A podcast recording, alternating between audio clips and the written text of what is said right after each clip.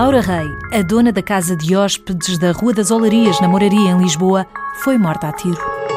Por uma arma de calibre 7,65, ou seja, por uma arma cuja utilização está reservada às forças da autoridade. O crime da Rua das Olarias. Helena Matos, até à Polícia Judiciária entrar na casa de hóspedes de Laura Rei, não se desconfiava sequer de um crime e de repente há uma bala. Num bairro, eh, enfim, familiar, eh, onde toda a gente se conhece, ninguém ouviu um tiro? Não, e, e, e temos de perceber, eh, era, era, um bairro popular, era um bairro popular, estamos a falar da moraria nos anos 70, onde, é claro que já tinham passado aqueles tempos épicos, não é? Dos faias, da navalhada. Mas as casas são pequenas, são muito juntas. pequenas, toda a gente ouve tudo. Havia muitas brigas, havia ainda muitas brigas, algumas facadas, Mas algumas um discussões. Agora, os tiros ouvem-se e não eram frequentes. É claro que há algumas discussões, e mesmo discussões dentro de casa, aquilo que nós hoje chamamos de violência conjugal, não é? Havia, havia o caso de mulheres, efetivamente, que morreram em consequência de agressões físicas, havia também os casos de estrangulamento, mas os os tiros, tiros, tiros, não. Para mais, é um tiro por causa do calibre uh, que teria de ser uh, manejado por um polícia. Quer dizer, portanto, tudo isto é muito estranho.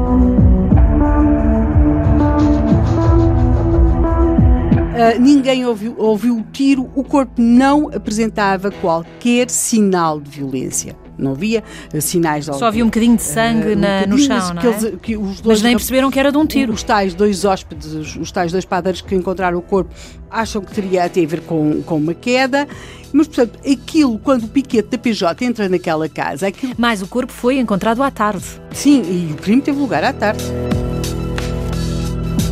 Quando o piquete da PJ entra dentro daquela casa, começam por encontrar na moldura de um espelho, os agentes que vão, começam por encontrar na moldura de um espelho vestígios de por ali ter passado uma bala. Em seguida, são encontrados exatamente a, a bala metida na parede. Hum. Simultaneamente, a PJ foi à, à, à, Rua das Olarias, mas o cadáver de Laura Rei seguiu para o Instituto de Medicina Legal. E o relatório que vem da Medicina Legal, da autópsia, encaixa como se fosse uma peça de um puzzle naquilo que os agentes da Polícia Judiciária viram no quarto sala que Laura Rei tinha na sua, na sua casa de hóspedes. Estaria perto da janela e teria sido uma bala perdida?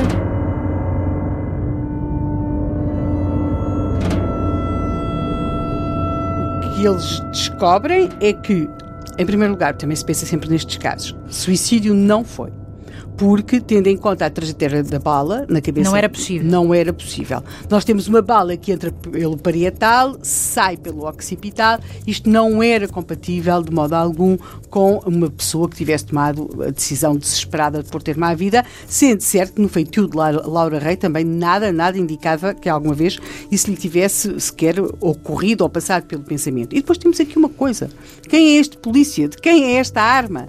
É, é a pergunta. Há de estar registada. Ah, sim. E de facto, entre os 12 hóspedes de Dona Laura Rei. Porque ela, naquela casa da 12 moraria. hóspedes? 12 As casas hóspedes. da moraria, bom, não sei. Pois não, não era grande. Mas já lá iremos depois, uh, mais para a frente, sobre a disposição dos hóspedes dentro daquela casa. Mas na casa de Laura Rei há de facto um hóspede, um agente da PSP.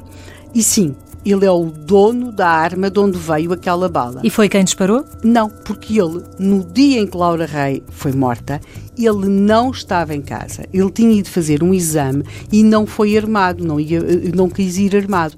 Deixou, segundo ele declara à PJ, a arma em casa. Quem foi então? É isso que a PJ vai ter de descobrir.